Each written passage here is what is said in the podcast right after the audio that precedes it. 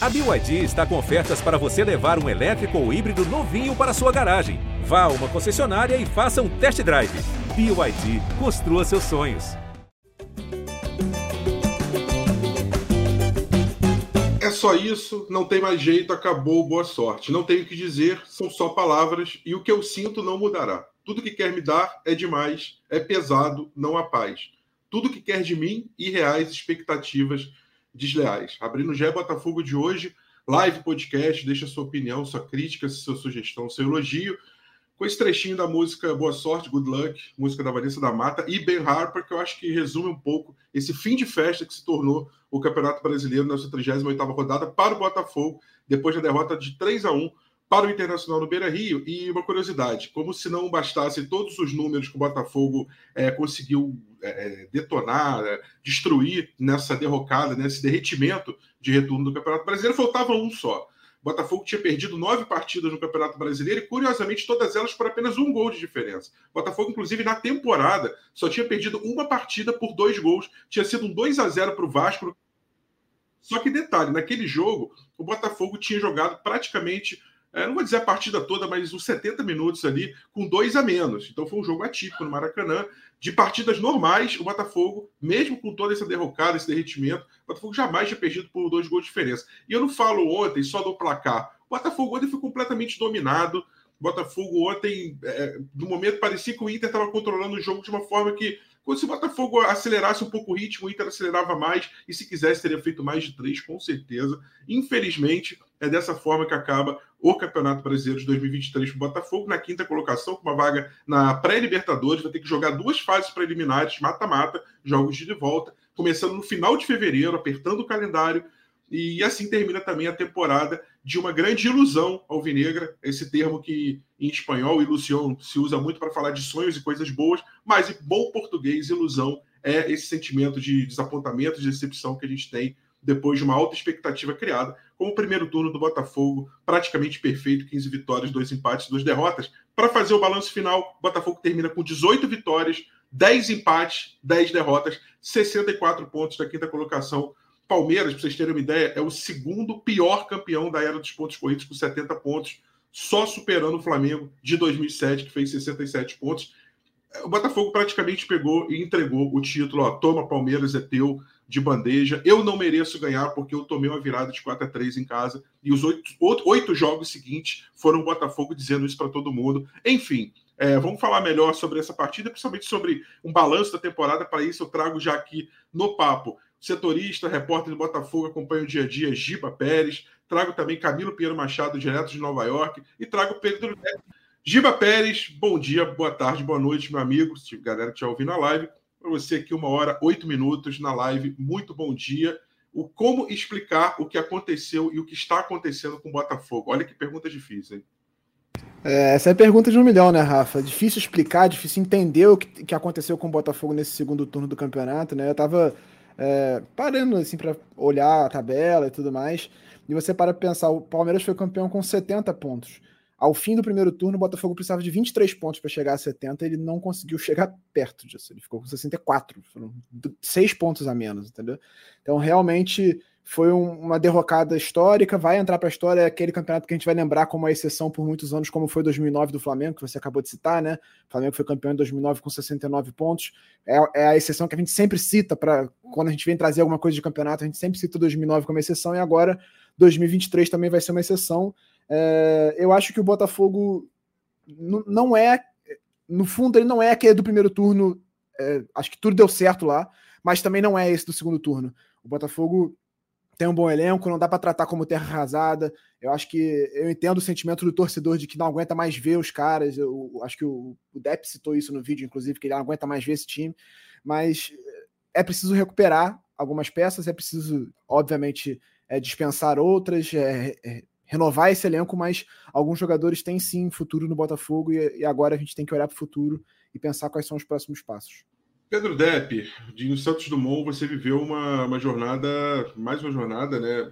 Muitas delas esse ano, grande parte felizes, mas essa, olha, dureza, hein? Essa é aquela que a gente olha e fala: olha, só o Depp mesmo para ir lá. É, enfim, o que, que você sentiu, o que, que você vivenciou? É, eu sei que tinha uma ponta de esperança, a gente sempre tem ali É, enquanto tem, como diz a, a, frase ali, o ditado, enquanto tem bambu, tem flecha, né? Como diz o Everaldo Marques também nas transmissões, é, enquanto tem bambu, tem flecha. Mas eu acho que essa, essa flecha aí do Botafogo já estava envergada há bastante tempo. Ali a questão era só acreditar mesmo, né, Débora? E Botafogo não, não se mostrou minimamente competitivo, acho que essa que é a palavra, né? Botafogo não foi competitivo diante do Inter para conseguir conseguiria, olha que curioso, se o Botafogo vencesse a partida, terminaria o Campeonato Brasileiro na terceira colocação, atrás apenas de Palmeiras e Grêmio, porque o Grêmio venceu e já estava à frente do Botafogo. E jogaria o Flamengo para a Libertadores. E jogaria o Flamengo para a pré-Libertadores, era só isso. E seria só a melhor classificação da história do Botafogo também. Terceiro. O Botafogo jogou tudo isso fora. É, talvez esse quinto lugar só seja justo nesse sentido, né? Para fazer justiça com o que esse time fez na reta final talvez não merecesse ser a melhor campanha da história dos pontos corridos, que continuou com o time do Sidorf lá em 2013.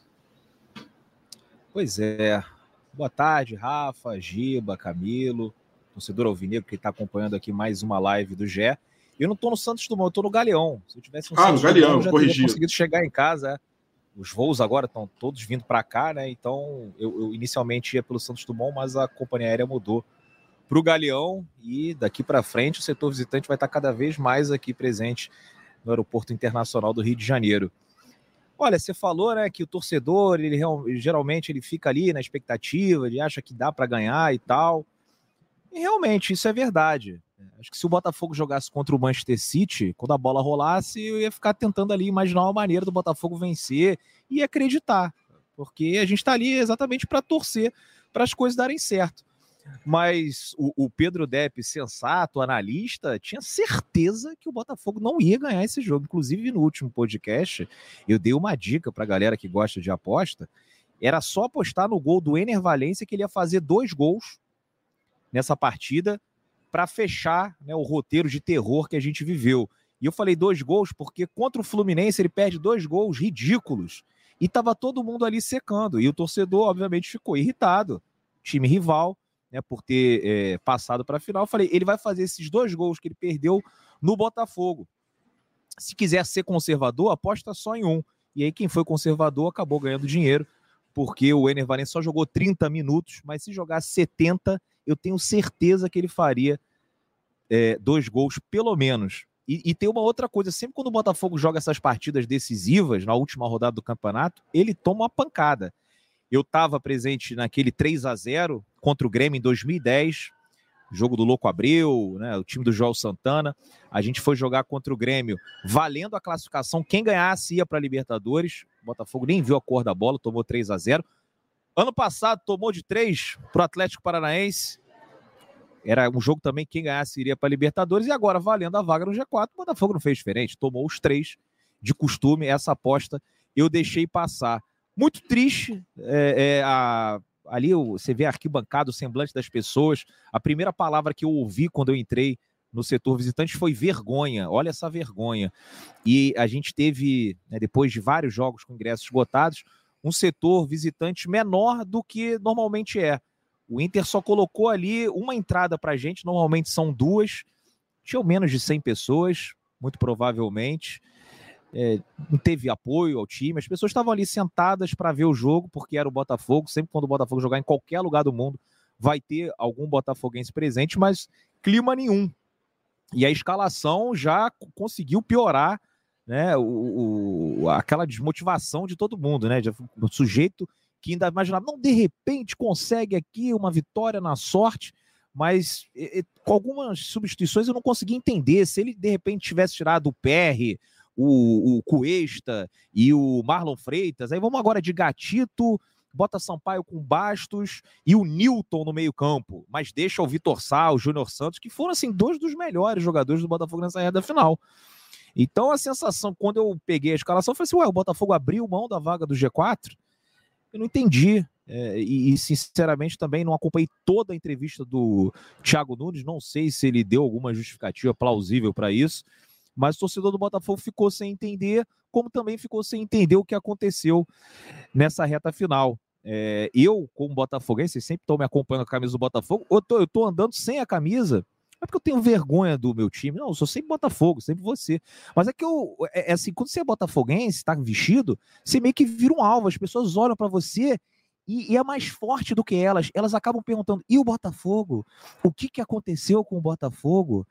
E eu não aguento mais responder essa pergunta, porque apesar de ter ali alguns motivos, 11 jogos sem ganhar numa reta final, se se ganhasse um, você ia direto para a fase de grupos da Libertadores. Se ganhasse três, ou, acho que três será campeão. Então é, é uma coisa que vai ser muito difícil né, para a gente conseguir entender realmente.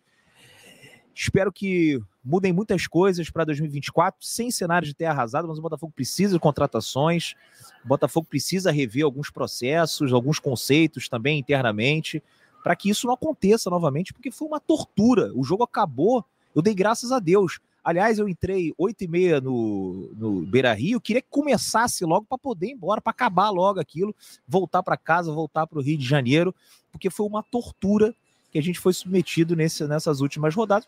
E agora vamos ver, né, para 2024. É, eu, eu falava aqui desde aquele jogo contra o Vasco, estava muito pessimista, não acreditava em título, pessimista com relação à reta final. Isso acabou se concretizando, mas otimista com relação ao futuro do Botafogo, Rafa. Camilo Pinheiro Machado, direto de Nova York, mais uma participação aqui no GE Botafogo, meu amigo. É, eu às vezes tenho a sensação de que o Botafogo era aquele motorista desavisado que vai numa estrada tranquila, é, boa, né? E cada vez mais ele vai pisando fundo, é, o velocímetro ali vai, vai aumentando, aumentando o odômetro ali, né? 100, 120, 150, 200. E aí ele ignora que vai ter uma hora que vai ter uma curva mais fechada, ele passou reto, bateu e foi hospitalizado, né? Aquela coisa, motorista mal, não conseguiu mais andar, né? Começou a abrir o olho, daqui a pouco começou a respirar, daqui a pouco começou a reconhecer os parentes, mas mais do que isso ele não conseguiu. Então, assim, 11 jogos seguidos sem vencer para o Botafogo. É, nesse período são seis empates e cinco derrotas. É, um jejum assim inacreditável. O Botafogo, desde que venceu o América Mineiro por 2 a 1 em Belo Horizonte, ele somou apenas seis pontos. É, e a gente fica se perguntando assim, como, como, pensar 2024, é, como o Botafogo acorda, como que esse paciente vai se recuperar, como fazer essa fisioterapia, fazer ele voltar a andar, fazer ver se ele consegue correr, voltar para amanhã voltar a, a, dirigir um carro e entender que não dá para pisar fundo 100% do tempo na pista, ver se ele aprende com tudo que aconteceu, talvez dosar melhor a temporada, talvez entender melhor a questão psicológica, técnica, um staff mais bem preparado, talvez o departamento de futebol mais robusto, enfim, são muitas muitas searas, muitas sendas, muitos caminhos aí para a gente poder pensar, muitas lições para tirar desse Botafogo. Seja muito bem-vindo mais uma vez, meu amigo Camilo. É, ajuda a gente a entender o que está acontecendo com esse Botafogo e depois desse 3 a 1 Olá, Rafa, Giba, Pedro, amigo, amiga que está acompanhando a live, que vai acompanhar depois é, o podcast ouvindo. Então, eu, eu acho hoje, Rafa, essa partida, é, depois da última partida da, da, temporada, acho que a gente vive um, uma armadilha aqui nesse episódio, que é de analisar essa derrota. Acho que o, que o Depp, eu vou muito na, na ideia do Depp de que é, vamos analisar o quê? É, quando nem o PR pula nas bolas, quando a gente vê uma escalação em que os jogadores que mais correm estão é, é no banco, uma partida que valia muito, uma partida que valia uma grana, uma partida que valia a autoestima do torcedor do Botafogo, que valia a dignidade, que valia um monte de coisa. Ontem tinha muita coisa em jogo. E o próprio torcedor, junto com o time, todo mundo, é, é, já sabia é, é, que, não, que, não, que não ia acontecer, que as coisas não iam acontecer, né? O Botafogo fez um gol, já tomou logo depois, é, a escalação do Luiz Henrique de titular, né?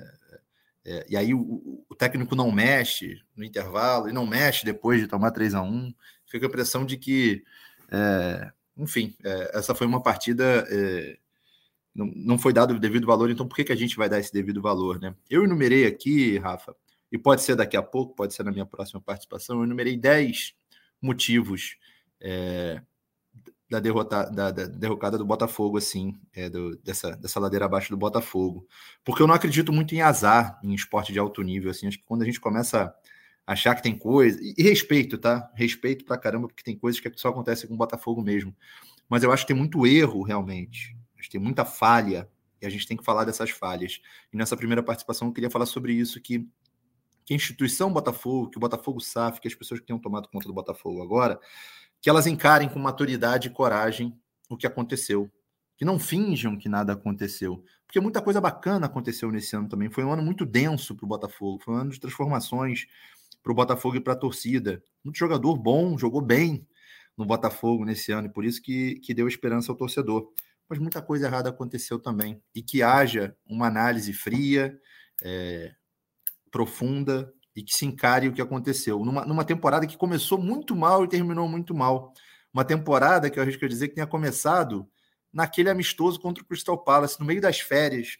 super esquisito, é, teoricamente bacana, né? Acho que o Depp foi para Londres, foi um negócio bacana para acompanhar. o Botafogo jogando um jogo internacional, mas é, quebrou as férias, aquilo já não era pré-temporada. Aí o time se o time é, se apresenta pensando que ia jogar na Flórida uma pré-temporada, que não ia jogar o estadual. O dono do, do, da SAF do Botafogo diz que não vai jogar, mas aí joga, e aí não tem a pré-temporada, a pré-temporada durante o estadual, os jogadores se machucam em gramados ruins, em partidas ruins, de arbitragens ruins, de um campeonato que não tem nem premiação, que não vale nada.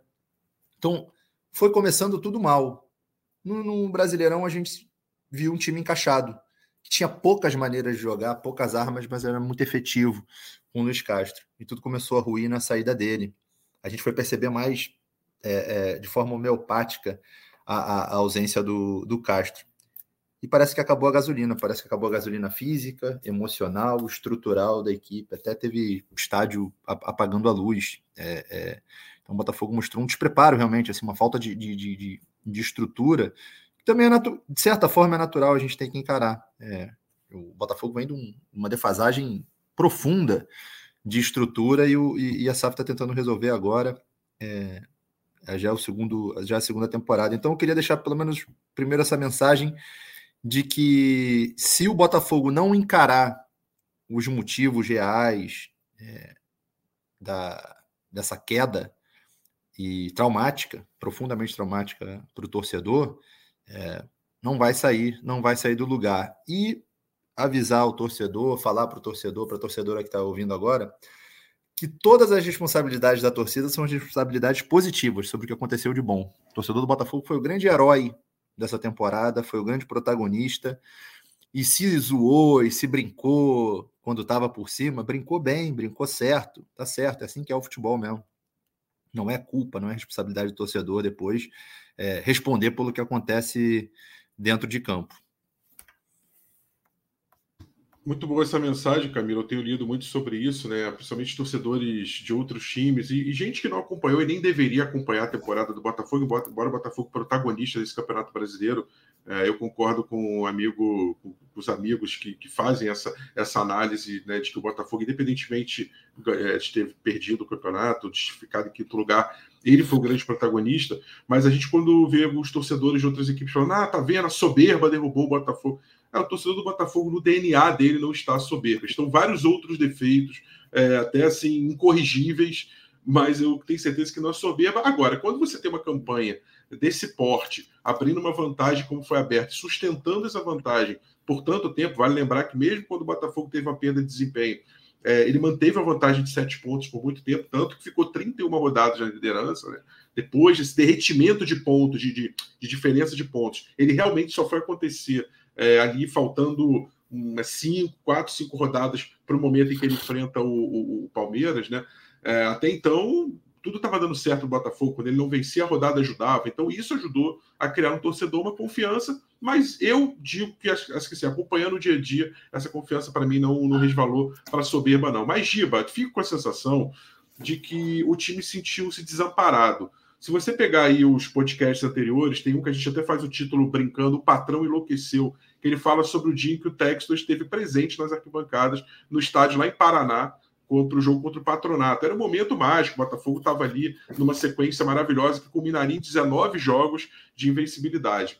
É, tudo que o Botafogo sentia naquele momento era amparo. Mesmo tendo sido deixado pelo seu técnico Luiz Castro, é, a ação rápida do texto de chamar o caçapa, de dizer para os jogadores: olha, vocês estão dentro de uma estrutura robusta, vocês têm apoio, eu estou aqui junto com vocês, literalmente estou aqui, né, é, presente. É, isso dava uma base, dava um suporte, uma sustentação. Claro que todo o processo é de longo prazo, como lembrou o Camilo, a gente só vai sentir é, os efeitos da saída do Luiz Castro muito depois. O time só vai sentir isso muito depois também, em termos de resultados e de desempenho. Mas eu fico com a sensação, Giba, e você acompanhando o dia a dia pode falar melhor se é, é por aí ou não, de que a partir de uma série de eventos que vão acontecer no retorno, o time cada vez mais vai se sentindo desamparado. É claro que os jogadores tivessem uma força mental, uma resiliência, se fosse um grupo mais forte, os jogadores mais tarimbados, talvez os jogadores não tivessem sentido tanto. Mas sentiram. Quando? Perde para o Flamengo o técnico, até então Bruno Lage, dá uma coletiva dizendo que entregaria o cargo, mesmo que sabendo que era uma manobra, mas expõe os jogadores. Quando o Botafogo depois tem o episódio do apagão e ninguém se responsabiliza, ninguém sabe o que aconteceu. É, e logo depois, eles prontos para viajar para Fortaleza, ficam sabendo que eles têm que cumprir o jogo no dia seguinte e não podem viajar e vão enfrentar o Fortaleza numa data seguinte com o time completo, ou seja, que o Botafogo não tinha força nos bastidores. E depois, uma série de outros. É, perde, perde a sua casa por causa de um show programado de um, de um grupo e vai jogar em São Januário.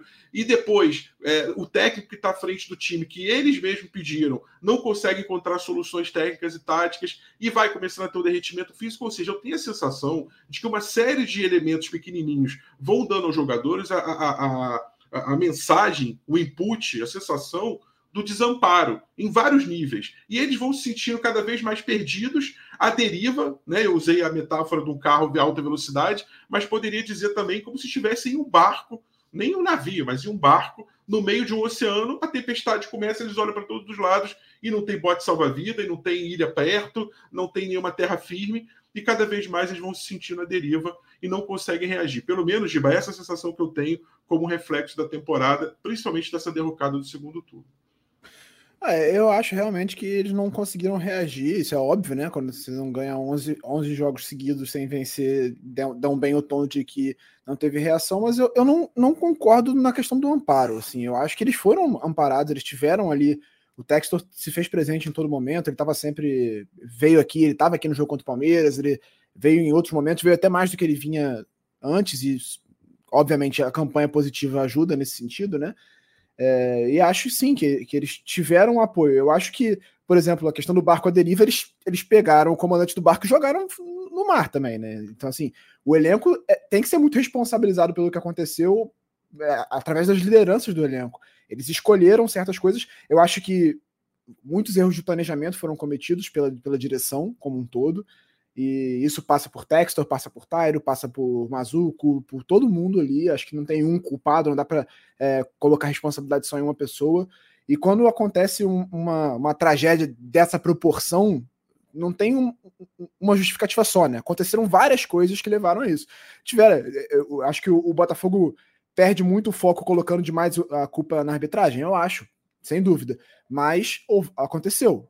É, teve erros ali tiveram erros pontuais ali ao longo do campeonato, como acontece para todo mundo, mas enfim, aconteceu. Eu acho que o Botafogo se deixou abalar demais por eles. Isso, isso é um ponto principal. Mas aí você tem a questão do show, que foi um planejamento que foi feito no começo do ano, ah, talvez nem contando que o Botafogo fosse estar tá brigando por título, muito provavelmente, mas estaria brigando por alguma coisa. Sabia-se lá atrás, quando marcou o show, que tinha a possibilidade de ficar sem, sem casa em algum momento. Deu até sorte de conseguir perder só um jogo de, de, do Newton Santos pela quantidade de shows que aconteceram ao longo do ano. É, teve a questão do apagão, que é um erro de planejamento também, né? Não, não se preparou para acontecer alguma coisa, uma eventualidade, e aí o, o, o, gerador não segurou a onda. Isso é um problema grave, não poderia acontecer, e aí é mais um erro.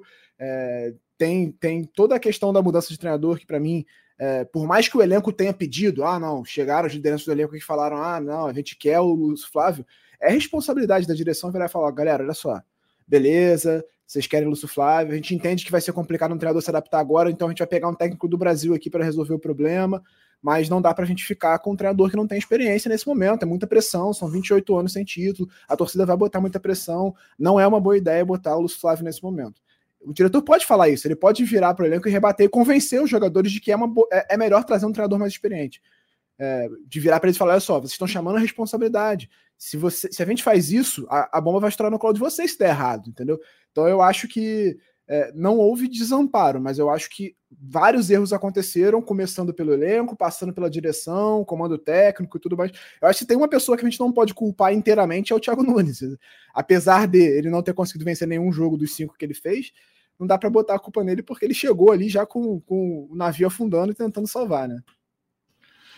Depp, é, essa, essa questão meio paradoxal, né? Acho que é um problema que o Botafogo vai ter que resolver internamente, porque o trabalho do Thiago Nunes é difícil, você não teria como avaliar em cinco jogos.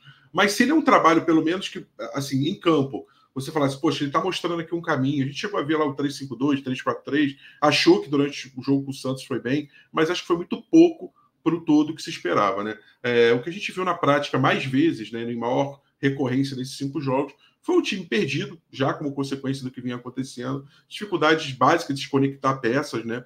E, e aí a gente fica com dificuldade de analisar o trabalho do Thiago Nunes e até dizer se ah, foi um trabalho positivo, não foi. Eu falei no último podcast, ele fracassou na missão dele, isso é muito claro, não é uma opinião, ah, não, eu acho que ele. Não, ele fracassou, porque a missão dele era dar, o título ao Botafogo, não conseguiu. Ah, ele pode falar de várias circunstâncias, etc., mas ele não conseguiu dar esse padrão necessário, é, fazer o time jogar o suficiente para ser campeão.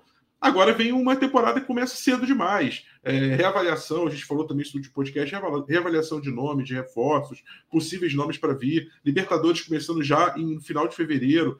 É, é muito difícil porque você faz uma, uma pré-temporada curta, numa época muito quente, é, começa a jogar em meados de janeiro. É um campeonato carioca que, contra times fracos, que você tem até a quarta rodada para poder botar jogadores mais fracos, mas aí o Botafogo, é, pensando que vai começar já uma pré-Libertadores no final de fevereiro, quer dizer, é, é muito elemento é, num calendário muito espremido e sem você ter condição de ter avaliado o teu técnico. Quer dizer, esse cara é o melhor para comandar? Não, mas o scout avaliou, mas o Textor avaliou e já era sabido, tanto que ele fez o contrato de longo prazo.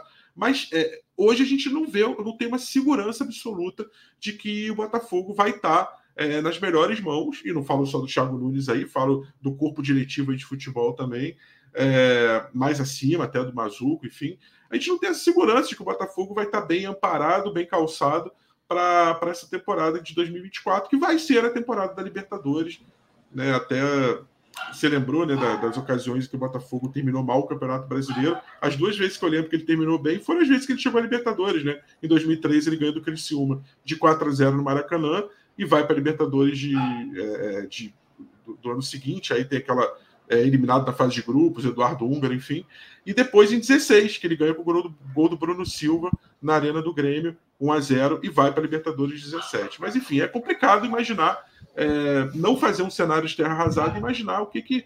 Como você planejar, entre aspas, essa temporada tão complexa que vai ser 2024 do Botafogo. Eu acho que não dá nem para levar em consideração o, o, que o Thiago Nunes fez agora. Se você quiser analisar, você vai encontrar mais erros do que acertos, mas eu acho que isso é normal. O que, que acontece normalmente com um time que tem cinco técnicos na temporada? Troca de treinador quatro vezes, cai para a segunda divisão. Isso explica a, a, a, essa campanha de rebaixado que o Botafogo teve no segundo turno. Foram quantos? 23 pontos? Se, se repetisse esse segundo turno, ia estar tá ali, 46, quase caindo para a segunda divisão. E a gente Foram viu 17 que pontos, quando. Né? É, 17 pontos? Meu, Ele é, menos que o Goiás. 23, é 23, precisava para chegar aos 70. 17 é. pontos. É, é, campanha de rebaixado, mas qualquer time que troca quatro vezes de treinador vai fazer campanha de rebaixado. Não existe o time tá brigando lá em cima, trocando de técnico, que não é só técnico. A gente tinha o preparador físico do Luiz Castro, saiu o preparador físico do Luiz Castro, entra o preparador físico do Bruno Lage, sai o preparador físico do Bruno Lage Botafogo, traz um cara do, do Serrano para ser o preparador físico do Lúcio Flávio, sai o Lúcio Flávio, vem o Ed Carlos para ser o quarto preparador físico. Que loucura isso, não tem como não, dar ficou certo. solto, ficou solto, ficou solto. É, ficou completamente solto. Então, o que aconteceu aí, e, e acho que muitas dessas mudanças de treinador o Botafogo até não tem culpa, a do Castro. É, o Bruno Lage, eu acho que também ele acaba não deixando muita alternativa. Podia ter contornado, podia de repente ter lavado roupa suja e tal, mas eu entendo também. Agora, é, você vai lá, traz o Lúcio Flávio, você tinha uma, uma comissão técnica na época do Lúcio Flávio, comissão técnica que provavelmente, daqui no, no futuro, podem estar até na Série A, mas eu acho que eles não arrumam emprego na Série B do Campeonato Brasileiro. E, e, e foi os caras que foram escolhidos para levar o Botafogo nessa reta final. Então, assim, é muita loucura. Eu não consigo avaliar é, o trabalho do Thiago Nunes, porque não tinha como fazer absolutamente nada, cara. É que a gente sonha, mas é uma tremenda maluquice. Quando o Bruno Lage é demitido, eu falei aqui no podcast, falei na minha live, falei, daqui para frente tudo é loucura.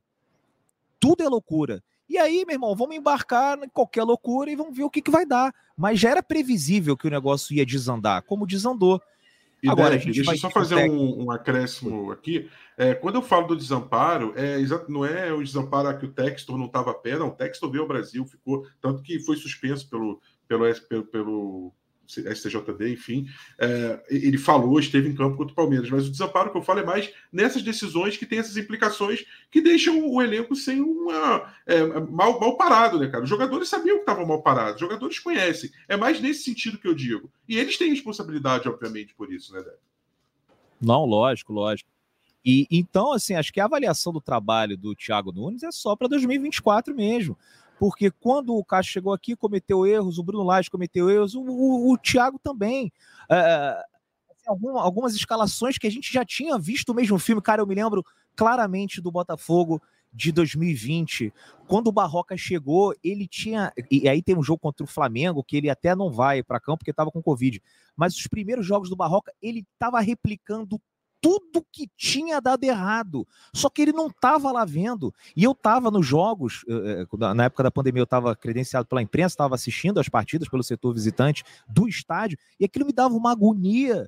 Porque não era possível que o cara não estava é, percebendo que aquilo não ia dar certo. Mas eu entendo ele não perceber que aquilo ia dar certo e ele testar porque ele não tinha participado do processo, ele tinha acabado de chegar. Então a gente viu, quantas vezes a gente viu a escalação com os três volantes que não deram certo? O Castro colocou contra o Cuiabá, o Laje colocou contra o Santos, o Lúcio Flávio colocou contra o Grêmio três vezes, uma coisa que o Luiz Caixa tinha diagnosticado lá atrás. Então, quando você vai acrescentando peças novas, eles vão vendo e vão imaginando. Isso aí faz sentido. Porque faz sentido você escalar o time daquela maneira. Tanto faz que o Castro escalou. Só que ele viu que foi muito uma, foi uma das piores partidas do Botafogo no campeonato.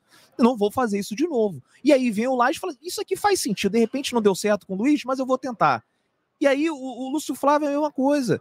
Então são vários erros que vão sendo cometidos porque são pessoas novas chegando num ambiente que elas não conhecem. E você, para acertar, você vai ter que errar.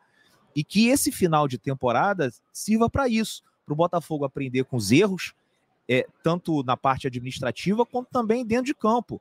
Que a comissão técnica, que o Thiago Nunes já tenha visto agora, quem é o jogador que sentiu mais nessa reta final, é, aquele cara que de repente a gente não vai poder contar no momento decisivo, pode até ser útil para o elenco, mas no momento decisivo tem que ter um titular, porque esse cara não vai aguentar.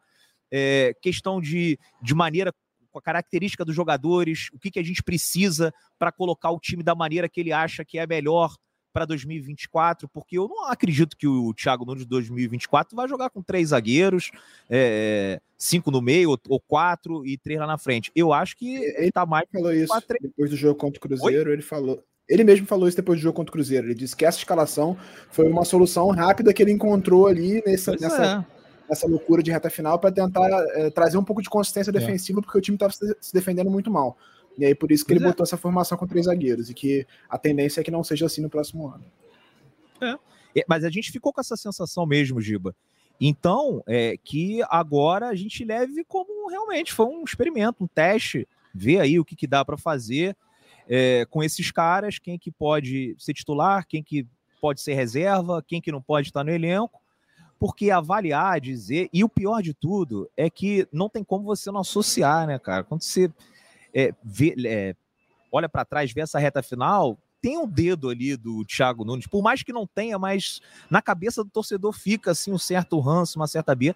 Mas olha, vamos esquecer, porque não dava para fazer nada demais. Se for para criticar, vamos criticar pelos erros que ele cometer em 2024 e vamos ter também paciência com o técnico, vamos ter paciência com o processo, vamos ter paciência com o projeto. Não dá para ficar trocando o técnico de três em três meses, porque senão vai acontecer a mesma coisa. Discurso que o Castro falou quando ele chegou aqui. Ele falou que nunca tinha sido demitido. Ele falou que os treinadores chegam no local, começam a identificar os problemas. Quando eles estão quase resolvendo o problema, ele é demitido. Aí vem outro cara. Aí ele vai trabalhando, tentando identificar quais são os principais problemas. Aí quando ele está quase ali, ele identifica e está tentando mudar, ele é demitido também. Então vamos com o, o, o Thiago Nunes pelo menos uma temporada até o final. Ah, mas não ganhou nada, meu irmão faz parte não ganhar nada. Acho que agora a gente está mais irritado porque estava na nossa mão e a gente perdeu. Mas, por exemplo, todo mundo aí que é o Voivoda, que também não ganhou nada. O Voivoda não ganhou nada. O Thiago Nunes ganhou no, no Atlético Paranaense. Ganhou a Copa do Brasil ganhou a Sul-Americana, que o Voivoda perdeu. E aí vamos colocar que depois o Voivoda vá para o Corinthians, não der certo no Corinthians, aí depois ele vai para o Grêmio, não dá certo no Grêmio, aí o Voivoda não presta mais, porque esse é o Thiago Nunes. O Thiago Nunes, dois, três anos atrás, todo mundo queria. Então tem que dar tempo para esses caras, porque é assim. É, é, acho que está muito claro, depois de tudo que a gente acompanhou nesse ano e meio de SAF, que se não der tempo para o cara trabalhar, não vai sair nada que preste.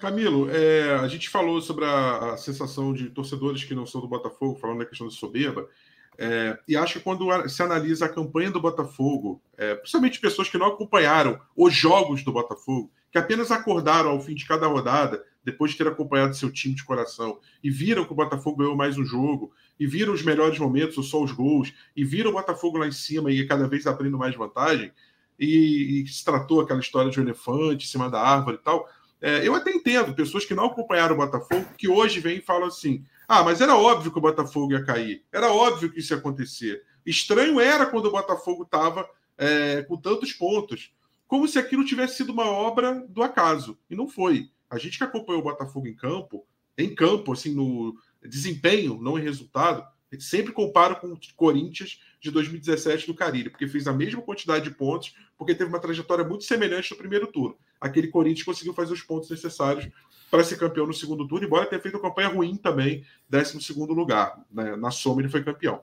Mas, é, ao contrário daquele Corinthians, o Botafogo tinha desempenho associado ao resultado. O Botafogo jogou muita bola. E você, na tua parte inicial, na tua participação inicial, você falou isso o Botafogo jogou bola em algum momento. Não dá para se apegar ao que o Botafogo fez somente nessa reta final e achar que tudo para trás está errado. Senão a gente já tem o primeiro passo dado para é, estragar a temporada de 2024, fazer a terra arrasada e, e, e, decretar praticamente assim o fim da temporada antes dela começar. O Botafogo vai jogar dois jogos da pré, talvez seja eliminado na primeira, na segunda eliminatória, e se passar vai ser aquela história que todo mundo conhece. Termina em terceiro lugar, vai para Sul-Americana, ou seja, é o mais do mesmo, né? É, você falou que tinha listado aí 10 pontos, enfim, fica, fica à vontade para falar. E, e, acho que é legal reforçar esse teu ponto de que o Botafogo jogou bola. Esse time, esse grupo, jogou bola, fez a coisa acontecer. Não foi um resultado, não foram resultados ao acaso. Eu sei que muitos amigos aqui na live que não acompanharam o Botafogo, que são de outros times, que estão aqui agora é, para entender, muitos para zoar e tudo, vão falar: ah, não é nada disso, Botafogo jogou nada. Não, jogou, jogou muita bola. Depois vocês pegam essas partidas e, e revejam para ver o que, que o Botafogo fez. Foi o time que, que jogou o melhor campeonato futebol nesse campeonato brasileiro, quando jogou, obviamente, é, bem, né? Jogou bem no primeiro turno, principalmente.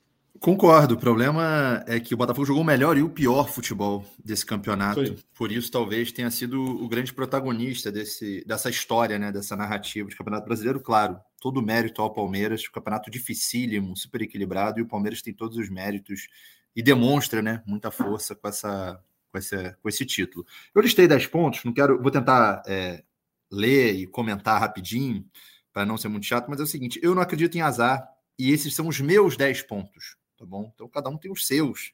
É, provavelmente é, é, discordaremos se, se, cada um colocar o seu, mas eu vou colocar os meus 10. A primeira é a saída do Luiz Castro, e ela não é necessariamente um erro, mas é um, um foi um fato, talvez o fato mais relevante que, que possa explicar isso tudo aí. E essa saída do Luiz Castro, ela foi sentida aos pouquinhos, porque teve a chegada do. Teve, teve a saída do Castro em litígio, né? O Castro. É, é, a torcida ficou super ofendida com, com a maneira como o Castro saiu. O Botafogo vence uma partida fundamental contra o Vasco. É, a torcida terminando em explosão ali com caçapa, mas faltou é, realmente é, uma linha mais dura, mais comando. Sem o Castro, ficou muito solto, ficou sem comando. Os jogadores ficaram exageradamente empoderados. é, e não são jogadores com esse perfil para tomar decisões pelo, pelo departamento de futebol. Era necessário, talvez, um departamento de futebol mais forte, e o Luiz Castro era esse cara. Então, o primeiro ponto é o Luiz Castro. Segundo é a janela do meio do ano, né? O Textor pegou a janela para pegar jogadores jovens com potencial de revenda e não atacou nos reais problemas da, da, da do elenco, né? Então, é, talvez com alguma soberba, talvez com alguma soberba, algum perfil de soberba nessas contratações. Depois fez muita falta. O elenco do Botafogo ficou muito curto no fim. É, faltaram peças para repor o time. São 38 rodadas. A gente vê o Palmeiras modificando a maneira de jogar, o Flamengo modificando a maneira de jogar. E o Botafogo não tinha peças, muito por culpa, por por consequência dessa, dessa segunda janela. Jogadores que nem foram aproveitados, acho que não dá nem para criticar, né? O Matheus Ponte, o, o, Diego Hernandes, jogadores não prontos, né? E o Segovinha também, que se mostrou um jogador não pronto. Uh, a terceiro é o descontrole emocional do Laje. E eu tô sozinho é, é, achando o Laje um bom técnico, tá? Eu, eu tô meio sozinho nessa, assim. Eu acho que o Laje foi um. É, na, naquele momento em que foi, que foi contratado, eu comemorei a contratação do Bruno Lage, um, um, um, cara com qualificação e que. Diga, diga, diga, Depp.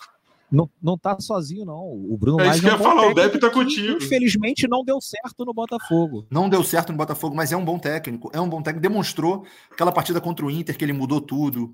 É, teve a partida contra o Bahia também, que ele deu aula de, enfim, de mudança tática. Era um cara proativo, é, talvez até demais. Faltou sensibilidade às vezes para mexer em algumas coisas no elenco mas um elenco muito não me toque, assim, um elenco também muito, é, muito sensível a mudanças que depois mostraram ser até, não quero ficar dando razão para o Laje depois, mas ele não colocava o de Plácido, ele já havia um problema no Tiquinho, e aí depois a gente foi atacar nesses problemas, claro. Talvez tenha faltado time, talvez tenha faltado sensibilidade do Laje, mas principalmente o que ele manifestava em público era muito nocivo ao time e ele mesmo se afundou e se colocou. Agora, é, é esse descontrole, eu estou botando até como descontrole do Laje.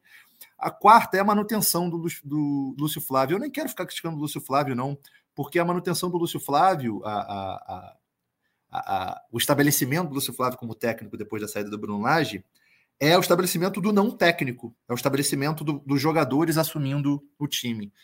E a gente não está falando do Michael Jordan, do LeBron James, do Pelé, do Carlos Alberto Torres, do, do Zinedine Zidane. A gente está falando, infelizmente, do Tietchan, do Júnior Santos, do Marlon Freitas, do Adrielson, enfim, jogadores é, que não têm essa, que, enfim, esse, esse perfil para tomar conta é, de um time todo. E um jogador normal não, não, pode ter esse perfil. Então o Botafogo ficou sem técnico, realmente. O Flávio não tinha. Lúcio Flávio Carli não tem currículo para pegar um time na liderança. O quinto é o perfil do elenco, que se desmoronou, né? Que derreteu os, os mais experientes, não chamaram a responsa, os mais novos caíram muito. Como é que o Lúcio Flávio, como é que o, o Luiz Henrique e o Hugo terminaram essa competição, né? É, e eu nem acho que foi falta de vontade, acho que foi perfil mesmo. Acho que o jogador que resolve, que tem personalidade, é, que assume jogo, que o jogo tá difícil, o time tá jogando mal, mas ele vai lá e acha um gol, acha dois gols. A gente viu isso com o Paulinho, com, com o Soares, com o Hendrick. É, esse tipo de jogador ele costuma dar trabalho para o gerente de futebol, costuma dar trabalho para a diretoria. É, e, e, é preciso é, é, é, encarar isso, ter esse tipo de jogador também. Esses jogadores são necessários para times vitoriosos. e, de novo, não estou reclamando nem do caráter dessa equipe, nem da, do esforço. Acho que é um, um grupo até com perfil trabalhador. O sexto é a fragilidade emocional. Eu botei em sexto, mas podia, se fosse em ordem de grandeza, podia estar em segundo ou primeiro, assim. Foi um time que reagiu demais à torcida. E a torcida tem o direito de fazer o que quiser, de falar o que quiser dentro da Constituição brasileira, escrita em 88. Tá tudo liberado para o torcedor fazer e reagir, ainda mais o torcedor botafoguense estão machucado. Mas a torcida reagia demais e até e o time reagia demais, até positivamente. Aquele 3 a 0 no primeiro tempo contra o Palmeiras não é natural. O time entrou numa loucura eletrizante vindo da torcida, conseguiu produzir não sei quantas, mais de 20 chances a gol, foram três gols, até jogou muito gol fora. Podia ter sido histórico aquele primeiro tempo e ter resolvido realmente, mas não resolveram. E aí também, quando toma o gol, tudo degringola e começa a reagir muito, muito espelho da torcida, falta frieza. E aí falta tarimbagem mesmo. É, falta um time mais tarimbado, é, que saiba é, é, se controlar e não reagindo à torcida. Por isso que a gente fica falando tanto de torcida, porque a gente sabe Camilo, que esse time falta 2023... preparo. Você usou muito essa palavra, né? Desculpa te interromper, você falou muito de preparo, né? Eu acho esse... que faltou preparo, né? Isso, e esse, vai chegar esse momento. O 7 é a queda vertiginosa do, dos destaques do elenco. O PR terminou a competição irreconhecível, sem fazer uma grande defesa, nem pulando nas bolas. O Adrielson, responsável direto por vários gols e amarelos bobos e, e falta de, de, de enfim, é, de tudo. É até é, é, começa a ser questionável até a, a, a, enfim, o tamanho do Adrielson mesmo, que é o Adrielson. Marlon Freitas, que era um dos principais jogadores, irreconhecível também, como errou e até umas questões de postura. O Eduardo também caiu demais, Tiquinho caiu demais. Oitavo motivo, queda de luz contra o, o Clube Atlético Paranaense e tudo que envolveu isso. Aquele episódio todo evidenciou uma vulnerabilidade da infraestrutura do clube absurda. Desde o despreparo técnico do estádio, é que pode faltar luz numa partida tão importante? O Botafogo não conseguiu ser mando de, não conseguiu exercer um mando de campo naquele momento. E falta, lógico, depois de habilidade e agilidade política para negociar, né? Um, um melhor adiamento da partida. É, o Botafogo teve que jogar é, horas depois. É, um time cansado, não é, teve a partida adiada do Fortaleza, acabou pegando um Fortaleza melhor do que deveria pegar, porque o Fortaleza pegaria um Fortaleza B ali porque o Fortaleza estava mais preocupado com a final da Sul-Americana, e uma falta de conhecimento histórica gritante, para mim, um episódio de barberagem gritante, que foi do Lúcio Flávio, da comissão técnica do, de tudo do Botafogo, naquele segundo tempo jogado, em que o Lúcio Flávio começou a fazer substituições aos 40 do segundo tempo, quando o jogo acabou aos 46, 47, ele pensava que ia ter 12, 12 minutos a mais. Ali o Botafogo passou vergonha. Ali o Botafogo, como time, como, como qualquer coisa, passou vergonha. É, continuando é, o 9 foi a perda do Newton Santos, por causa de um show. Eu acho é, aquilo é inadmissível, aquilo é inexplicável. É, se quer ganhar milhões com, com show, tem que ser de uma outra maneira. Acho que o Palmeiras está tá nessa posição de ganhar dinheiro com show. O Botafogo tem que tentar ganhar dinheiro com premiação, com premiação da segunda colocação, premiação de Copa do Brasil, com premiação em jogos mata-mata, é, porque está punindo a torcida. Ah, mas o jogo foi remarcado. Gente, a gente não está numa liga profissional certinho, a gente está na CBF é um torneio é, de uma confederação que muda jogos é, é, e não respeita o torcedor muitas vezes, que já comprou o ingresso, que já comprou a passagem, deve sabe muito bem disso. Aí fecha, vai jogar em Curitiba, já tem o, o avião marcado para Curitiba, aí não tem. Aí no dia a reabre para a torcida, mas aí você já cancelou. Um, uma loucura o que é, e o Botafogo tinha que estar tá se preparando para isso e não marcar mais. Eu espero. Não, acho que não, acho que isso não vai acontecer. Acho que não vão abrir mão dessa grana, são milhões de reais por cada, por cada show, mas deveria abrir mão. Foi um jogo importante, era um jogo que o Botafogo precisava do tapetinho contra o Grêmio. O Botafogo não teve isso, teve um gramado muito ruim de São Januário para jogar, num ambiente completamente esquisito para jogar aquela partida, que poderia ter vencido, chegou a abrir 3 a 1 E aí eu entro no 10, que é a falta de gás e preparo como instituição. Preparação mesmo para uma competição de 38 rodadas. E aí eu acho que faltou gasolina e faltou resistência física e emocional ao time mesmo. Os jogadores se arrastando em campo nas últimas rodadas. Eu, e, e, aí eu não consigo nem. Eu via o Tietê, eu ficava comovido com o Tietê jogando ontem contra o Inter, por exemplo. Ele já não, não tinha força, não tinha de onde tirar. E não tinha emocionalmente de onde tirar também. Então, foi um. É, todas aquelas. As veias abertas, né? Tem as veias abertas da América Latina, do Eduardo Galeano. As veias abertas do Botafogo foram todas é, expostas nesse fim de campeonato, onde faltou gasolina. E mesmo assim, eu queria deixar muito claro que ainda assim o Botafogo poderia ser campeão, poderia conquistar os pontos. Eu sempre falo que três pontos, uma vitória, é sempre um remédio, é sempre um, um reboost, assim, é sempre uma te dá uma energia, te dá uma confiança que te coloca num trilho da vitória. Essa vitória poderia ter acontecido contra o Cuiabá antes do jogo contra o Palmeiras, contra o Palmeiras, logicamente, naquele 3 a 0 depois contra o Grêmio no 3 a 1 contra o Vasco, contra o Vasco antes do Grêmio, acho que não, acho que aquela, aquela derrota ali estava é, na conta mas muito contra o Santos e contra o Curitiba. E essa vitória, essa volta da vitória nunca aconteceu. E o Botafogo ainda está em berço esplêndido, dormindo em berço esplêndido, sono em berço esplêndido ainda, não, não, não, não se reanimou, não ressuscitou. Então, e eu, eu, só deixando claro, eu acho que o, o Jornal Globo também fez uma, enumerou ali motivos pelos quais o Botafogo caiu. Eu tomei cuidado para não ler, para não me, influenciar é, nessa minha lista. Vou ler hoje ainda. É, e, e, só para deixar claro, é a minha lista, claro, cada um pode achar o que quiser. E fica um gosto muito ruim, porque acho que mesmo assim, mesmo assim, o Botafogo precisava de muito pouco para voltar ao caminho das vitórias. Foi o time que jogou o melhor futebol e foi o time que também jogou o pior futebol desse Campeonato Brasileiro de 2023. Giba, eu acrescentaria essa lista do Camilo excelente, maravilhosa. Assim, a gente pô, teve um diagnóstico completo aqui tal qual um médico, um doutor aqui que recebe um paciente, né? Aquele paciente que eu falei do, do acidente de carro, ele deu o diagnóstico e já até tem um remédio aí de, de muitas coisas. Mas eu acho que faltou um elemento aí, ou ele ficou ali no meio, né? Mas eu queria destacar esse elemento, que é os jogadores assumirem a sua responsabilidade pelo que aconteceu. Eu acho que faltou esse elemento da, responsa da autorresponsabilização, é, ele é muito importante. Claro que está na conta, como o Camilo falou, de jogadores não tão tarimbados, que não tiveram a condição de, de chamar para si é, essa bronca. Eu falo isso porque ontem o Tiquinho falou depois do jogo. Tem muita gente aqui no chat cobrando, pô, vocês vão falar do Tiquinho, Tiquinho falou, e aí, pô, deu uma cobertada no que o Diego Costa falou, porque o Diego Costa antes do, da partida, depois do jogo com o Cruzeiro, meio que jogou no ventilador, falou que, pô, tinha gente, é, o ego subiu e tal. E o Tiquinho deu uma, acho que foi um tom mais de amenizade, falou, não, ele quis dizer com as mesmas, outras palavras a mesma coisa, tá todo mundo chateado, frustrado, enfim. É, e eu tinha comentado isso no último podcast com o Sérgio Santana, de como que é, a falta de um posicionamento mais claro dos jogadores depois das partidas, da, do próprio acesso de vocês aos jogadores, às lideranças, é, denotava uma, uma falta de, de, de, autocomando, porque se os jogadores chamaram para si a responsabilidade é, na figura do Lúcio Flávio lá atrás de reagir e, e, não dão a cara, não, não falam, né? Fica complicado você entender o que, que eles estão pensando e como eles estão reagindo de fato a tudo que aconteceu. Né? Ontem o Tiquinho falou hoje. É, o Tiquinho falou, o Diego Costa falou, os dois falaram recentemente, né? Eu acho que o, o elenco chamou essa, essa pressão para eles, né? Quando, quando lá atrás falou para deixar o Flávio, trazer o Carly e tal. É, então, é, eles trazem essa pressão para eles. É, acho que até no momento, quando, quando aconteceu a decisão, a gente aqui no podcast comentou: é, os jogadores estão chamando a responsabilidade, né?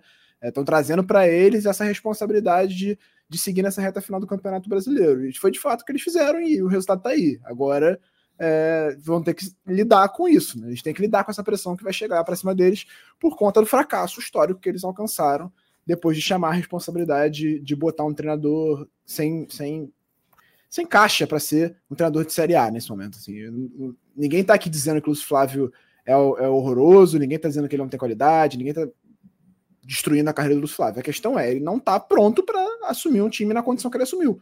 Isso é um fato. E, isso aconteceu por conta do elenco do Botafogo. Então agora é hora deles realmente falarem, mostrar, botar a cara falar: não, olha só, é, foi uma decisão equivocada, a gente, a gente assume a responsabilidade. Mas o Botafogo, ele, ele tem esse, por padrão se fechar, não só o Botafogo, tá? Assim, o futebol brasileiro a gente está vendo cada vez mais os times se fecharem, é, produzirem o conteúdo próprio deles ali, não querem contato com a imprensa. Só que o que os jogadores precisam entender e o, os clubes também é que a imprensa é, um, é, só um veículo, é um veículo de comunicação do, do, do, clube com a torcida do Botafogo. Então, se eles não falam com a gente, eles não estão falando com a torcida. Eles, o clube ele, ele só vai divulgar o que interessa a ele, não vai divulgar tudo, né? Então a imprensa tem esse papel.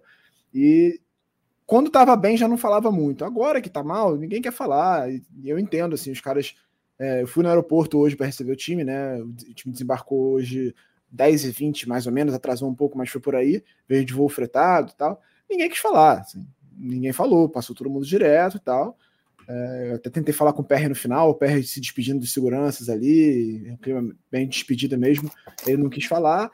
E, então é, é preciso sim que, que, os jogadores assumam essa responsabilidade, botem a cara, falem, ó, tá resolvido. Mas eu acho também, é, como eu falei mais cedo, acho que a direção tem muita culpa nisso, né?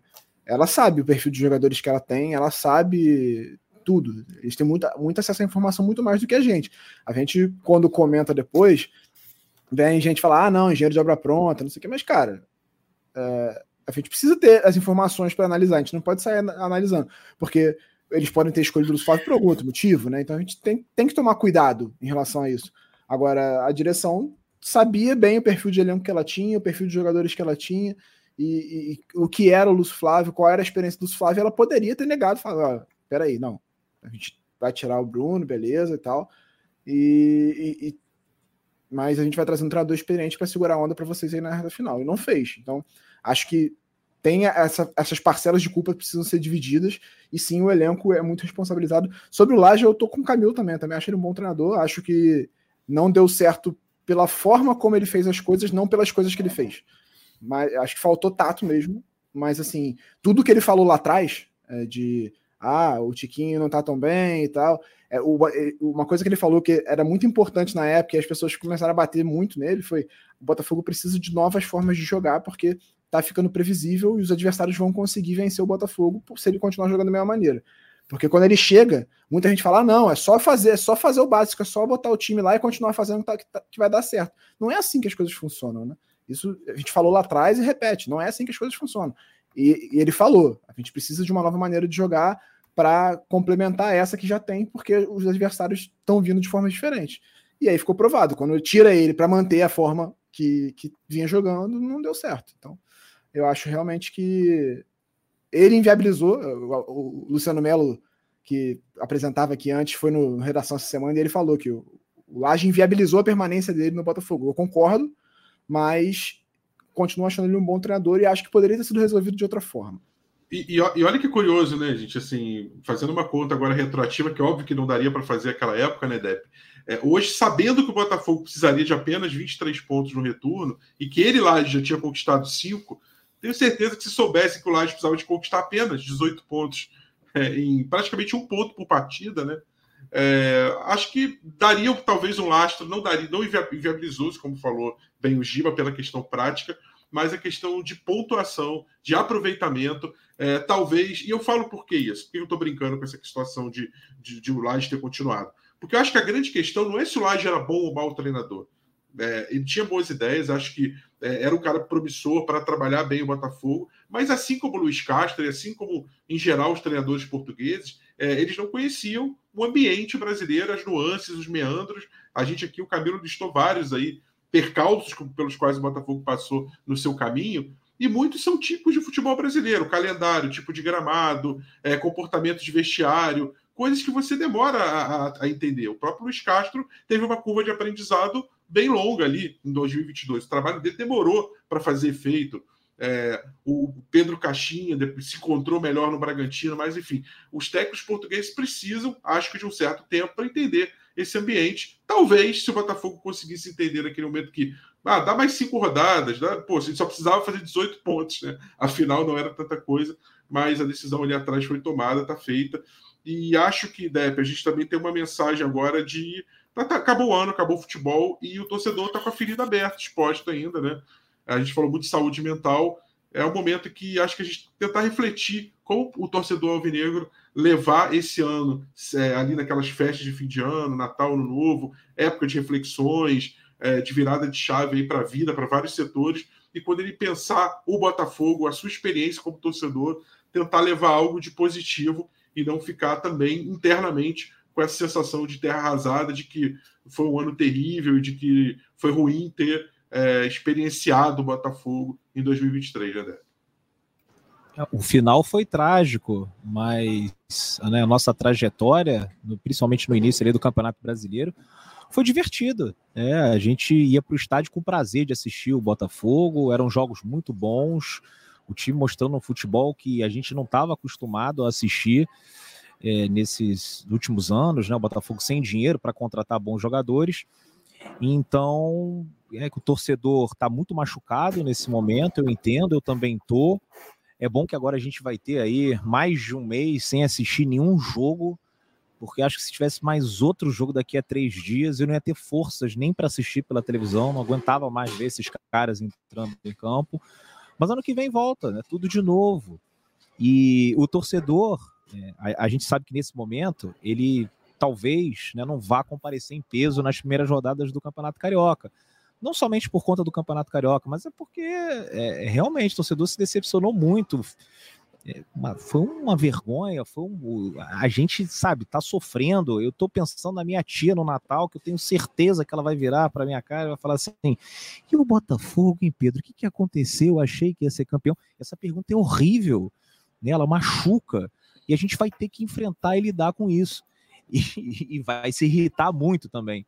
Mas no ano que vem, quando o time der uma resposta, quando o time é, trouxer alguns reforços, reforços de nome, o torcedor vai voltar, porque o torcedor ama o Botafogo, o torcedor quer ver o Botafogo bem, o torcedor quer ver o Botafogo campeão.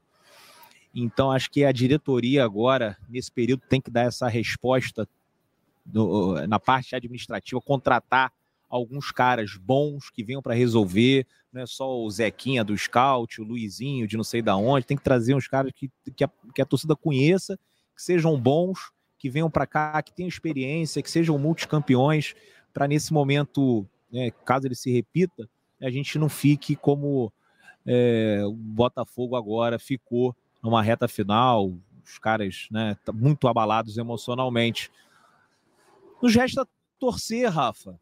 Nos resta torcer. No final das contas, o ser Botafogo é muito bom. Às vezes a gente fica aborrecido, como dessa vez, mas os amigos que a gente conhece, os lugares que a gente visita, as experiências que a gente tem no estádio, elas ficam para sempre.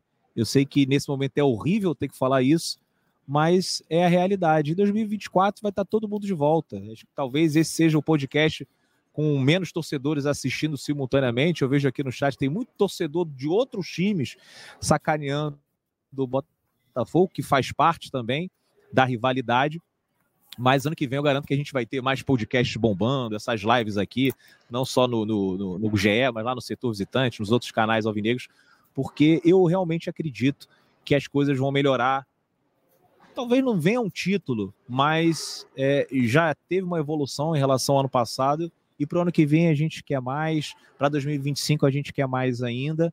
E eu acho que se a gente tiver paciência, que é uma outra palavra horrível de se dizer também no momento desse, né, mas se todo mundo respeitar os processos, e isso eu digo também internamente, eu acho que o Botafogo vai conseguir chegar lá e, e, e vamos realizar um sonho, né? Vamos fazer uma festa, uma comemoração que o Brasil nunca viu. Porque essas que a gente tem assistido aí pela televisão, meu Deus, é, é, eu até estava falando ontem na live, uma época que eu morava no Porto, o Porto ganhou numa temporada a Liga Europa, o Campeonato Português e ganhou a Taça de Portugal. Uma festa incrível quando ganharam a Europa, uma outra festa muito legal quando ganharam o campeonato. Quando ganharam a Taça de Portugal, ninguém foi para a rua, porque já estavam acostumados, era um título atrás do outro. É mais ou menos o que está acontecendo com o Palmeiras. Né? Parece que é mais um título, e realmente é, é um time Título tá estadual, né? Troféu. É, vira tipo isso, né? Eu vivi isso, achei estranho isso, mas agora eu entendo.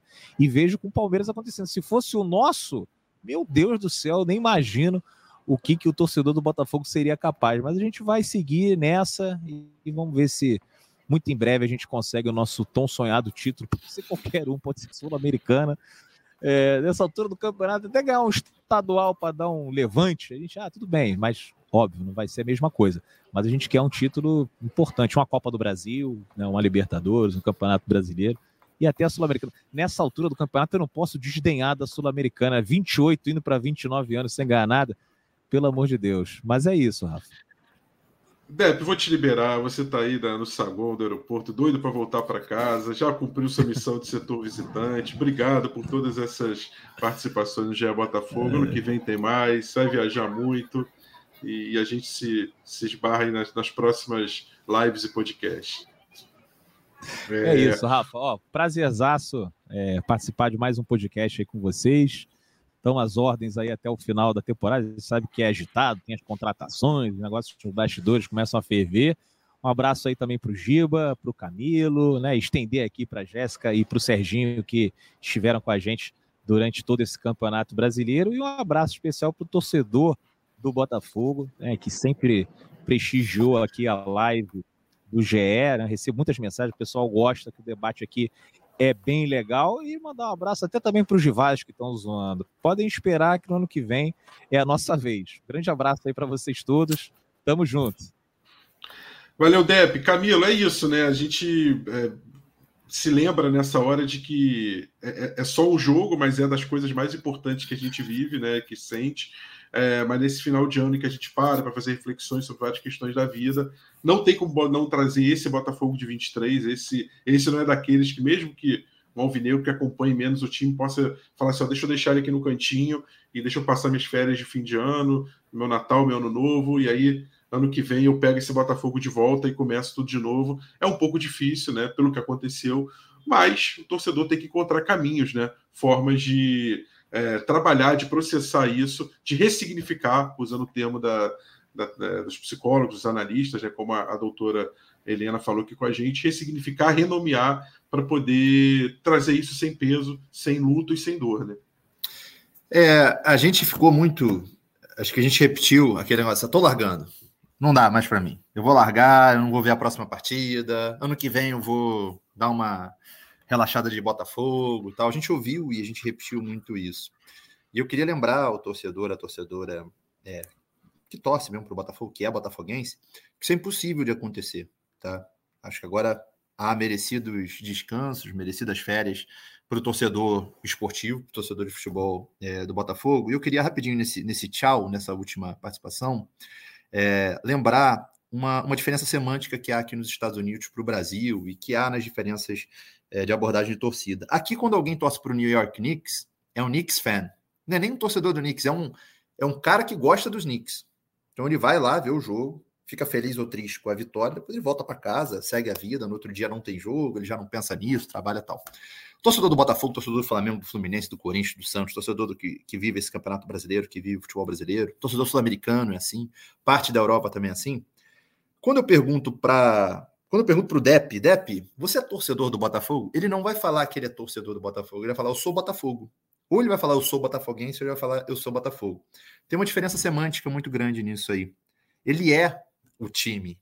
E o time é o DEP. Quem torce para algum time no Brasil é parte desse time. E você não deixa de ser quem você é. Você não deixa de ser quando você acorda. Então, ontem, na quarta-feira à noite, o Botafogo jogou sua última partida de forma é, é, ruim, talvez desanimada, é, é melancólica, perdeu. Hoje todos acordamos, quem torce para o Botafogo, todos acordamos botafoguenses novamente. É aquela coisa lá do, do, do, do Hamlet, né? do, do, Shakespeare, 1600, uma peça de 1600. Ser ou não ser essa questão, e se você não é, você não existe, você morre. Estamos vivos e somos, né? É, é, botafoguense. Então essa coisa não muda, tá? Essa coisa não muda para o bem ou para o mal. Talvez seja momento da gente reavaliar a maneira como a gente aborda quem a gente é, né? Que a gente não sofra tanto. Acho que o Botafogo, o Botafoguense teve dores realmente clínicas, físicas, nessa parte final, nesses últimos dois meses de competição, e que isso seja mais bem avaliado ou melhor encarado, mais bem encarado no próximo ano de 2024. Há sempre, essa é uma frase, né? Há sempre o próximo ano, há sempre a próxima competição, há sempre o próximo jogo. Eu queria mandar esse beijo, esse abraço para o grande craque do time nesse ano, que foi o torcedor, a torcedora do Botafogo, Rafa. Valeu, Camilo. Obrigado. Esperamos mais vezes ano que vem. É, e é ver isso. É bem isso. Um grande craque, bem boa lembrança. Foi um torcedor alvinegro. Eu já falei isso. Isso não é como prêmio de consolação, nem nada. Mas a CBF faz aquelas festas que entregam o prêmio de melhores. E sempre tem aqueles prêmios extras de é, melhor torcida, melhor interatividade. Cara, eu acho que a torcida do Botafogo esse ano, não como prêmio de consolação, mas como reconhecimento à torcida do Botafogo, merecia em 2023 um reconhecimento até oficial mesmo pela festa, por tudo que fez, pelos mosaicos, pelo engajamento, pela lealdade, principalmente, de não ter abandonado o time praticamente até a reta final. Giba Pérez, que, o que dizer para esse torcedor alvinegro, você que acompanhou 2023 do time, é, pegou essa saga inteira aí, é, apogeu e queda, é, e o torcedor indo para o fim de ano com a cabeça inchada e tendo que lidar com todas essas questões de obrigatoriamente levar o Botafogo consigo, como disse o Camilo, e ao mesmo tempo várias pessoas de fora, como lembrou o Depp, é, tra trazendo inputs ali, né, lembranças, reminiscências do que foi é, o ano do Botafogo. Obrigado mais uma vez. Ah, valeu, Rafa. Um abraço para todo mundo que está acompanhando também. Acho que o que fica para o torcedor é, bom, tem sempre uma próxima vez, tem sempre uma oportunidade de, de mudar. É, 2023 acabou, para alguns, felizmente, acabou, né? Que bom que acabou esse sofrimento que foi esse campeonato. Agora é 2024, tem Libertadores pela frente, já começa cedo, fevereiro. Então o Botafogo vai ter que antecipar planejamento, vai ter que contratar rápido, vai ter que é, voltar com o time mais rápido possível, porque em fevereiro já tem jogo valendo vaga, valendo a vida, valendo a temporada, basicamente, né? Porque, obviamente, a Libertadores é a prioridade para todo mundo, sempre vai ser, e acho que não muda isso para o Botafogo no próximo ano. Então, o que fica é descanse e bola para frente, que ano que vem tem mais Botafogo. É, só para trazer uma notícia aqui que o Rizek deu agora na seleção, o Botafogo entregou o relatório lá para o STJD, falando sobre a arbitragem que ele falou ontem, E segundo o Rizek falou, é, nesse relatório tem uma sugestão de que não aconteça rebaixamento no campeonato desse ano e que o Brasileirão de ano que vem seja disputado por 24 clubes. É, enfim, só trazendo a notícia aqui. A gente está subindo isso agora no site, a Jéssica Maldonado está trabalhando aqui na. me avisou. Então, enfim, é, não vou dar opinião sobre isso, porque acho que se o técnico se sente no direito, ele faz o que ele acha certo e não, minha opinião não é importante nesse sentido. Mas é isso, só para trazer a notícia. Um abraço, Rafa. Valeu. Valeu, Giba, obrigado. Obrigado, torcedor alvinegro. É, a gente ainda vai ter alguns episódios de balanço até o fim do ano. Estamos é, tentando trazer entrevistas especiais para você, é, que o torcedor possa ter tranquilidade, cabeça no lugar, calma. É, não é só o jogo, o torcedor vive Botafogo, como disse bem o Camilo, mas a gente tem outras questões na vida para significar bem também. É, o Botafogo subiu o degrauzinho, alguém falou aqui é, na, na, sua caminhada maior. Eu sei que agora é muito difícil enxergar isso, mas dentro do planejamento macro ali da SAF, sempre, sempre volto nesse ponto. O texto falava de que é, no primeiro ano o objetivo era voltar a uma competição sul-americana, voltou, a Copa Sul-Americana ficou em nono. No segundo ano, o objetivo era voltar a uma competição como a Libertadores, né, é, nível A, voltou em quinto lugar, ainda que a pré-Libertadores. O objetivo no terceiro ano é ficar dos três primeiros e depois sim conquistar uma, algo de que eles chamam de uma grande competição, que seria o Campeonato Brasileiro, Copa do Brasil ou até a Copa Libertadores. Então, assim, do ponto de vista macro, que pese toda essa frustração, o Botafogo está subindo degrauzinho a degrauzinho. É, quem falou isso até tinha pegado o comentário aqui da, da Camila, né? A Camila tinha falado sobre, sobre isso, é, sobre a importância de você é, valorizar é, essa subida degrau a degrau, mesmo com toda a frustração. A gente vai ter outras oportunidades de se encontrar é, aqui no GE Botafogo. Descanse, é, tente se desopilar um pouco do que foi esse ano do Botafogo, tente é, trazer as boas lembranças do que foi essa campanha. Você que foi aos jogos com seu filho, com seu pai, com, as, com, com seus irmãos, com seus amigos, com seus primos você que acompanhou pela televisão, é, que deu aquele suporte, aquele apoio, se lembre desses momentos bons e vamos ver se 2024 é, acabe sendo um ano melhor em que o Botafogo levante taças, volte a, a, a vencer, é, superando um pouco essa experiência traumática de 2023. Um grande abraço, nos vemos. Partiu Louco Abreu. Partiu Louco Abreu! Bateu! Gol! Sabe de quem?